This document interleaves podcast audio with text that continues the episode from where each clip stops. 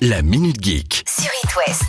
Ah, j'avais envie de commencer la semaine sur une bonne nouvelle. Ah Eh ben c'est pas trop tôt. Enfin, une bonne nouvelle plutôt pour les fans d'animé. Il y a quelques semaines, je vous parlais de la plateforme Crunchyroll qui arrivait sur Nintendo Switch.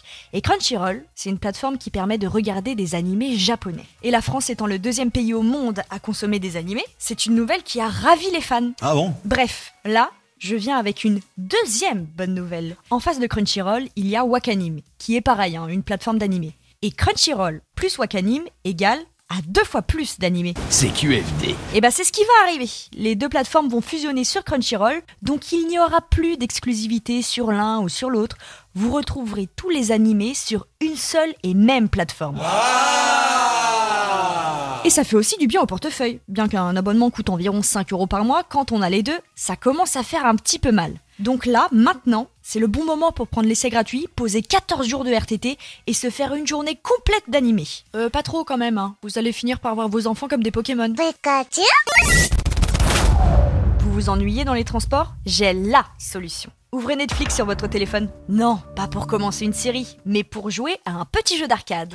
Oui, parce qu'après les films, les séries, les épisodes interactifs, Netflix veut se lancer dans les jeux vidéo. Et pour les dernières générations de téléphones, c'est déjà possible d'avoir accès à une bibliothèque de jeux dans l'appli. Mais Netflix veut taper encore plus fort car ils viennent de racheter le studio Next Games. Ce sont les créateurs du jeu Stranger Things et Walking Dead. Ces jeux étant issus des séries qu'on connaît tous maintenant. Netflix qui se met aux jeux vidéo. On aura tout vu. Bientôt, Amazon va se mettre au secteur bancaire. Quoi? C'est déjà fait? On parle encore de Netflix? Mais c'est fou ça, ils arrêtent jamais. Donc on récapitule. Les séries, les films, les jeux vidéo. Netflix est sur tous les fronts. Mais oui, c'est clair. Et un des gros succès de Netflix a été la série documentaire Formula One, qui retrace le monde automobile sous toutes ses coutures. Ce qui a donné une nouvelle idée, encore, à Netflix. Ah non, ça va pas recommencer Là, c'est carrément grotesque, hein Tourner un documentaire sur le Tour de France cet été. C'est pas possible.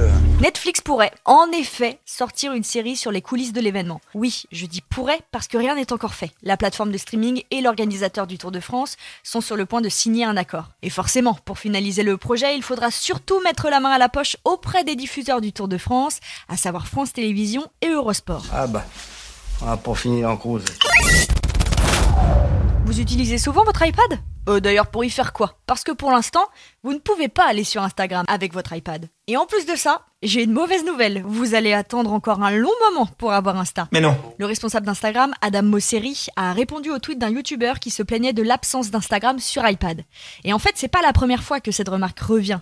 Mais monsieur Instagram a répondu Nous sommes actuellement très concentrés sur d'autres choses. Bon, euh, oui, allez, c'est sûr qu'avec ce qui se passe en ce moment, on relativise beaucoup plus. Et à ça, il a ajouté le fait qu'adapter Instagram à un nouveau support augmenterait les frais généraux. Mais qui l'eût cru? Que ça coûterait des ronds d'adapter une appli à un téléphone XXL Ah, on se croit futé, hein Tiens, parlons TikTok.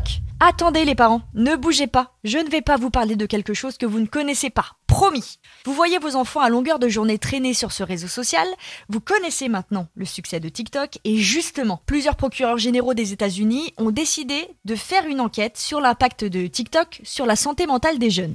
Ils vont étudier les techniques utilisées par l'appli pour encourager les jeunes à y passer plus de temps, à réagir au contenu et à interagir avec les autres. Bah c'est vrai, on en entend beaucoup parler, mais bon, ça sert à rien de diaboliser l'appli. Regardez, Tetris ne nous a pas rendu complètement zinzin, nous. Mais c'est pas possible d'entendre ça